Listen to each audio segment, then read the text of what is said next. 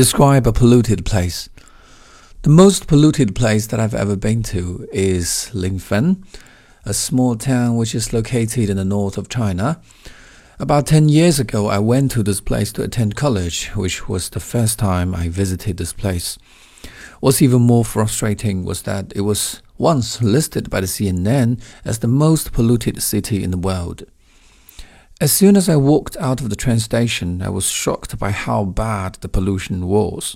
The sky was hazy and the ground was covered with dirt, and people walking in the street are, you know, wearing masks.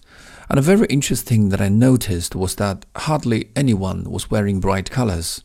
They were all wearing dark colors like black, deep blue, or gray. And later, I was told that the train, the, the main cause of the pollution was the coal industry.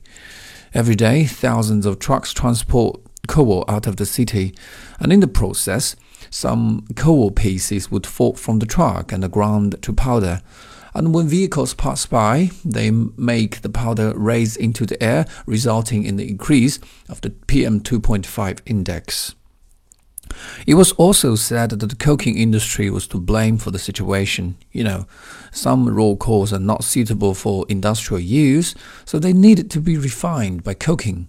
But this procedure creates multitudes of sulfides and many other poisonous gases whose names I can't even remember.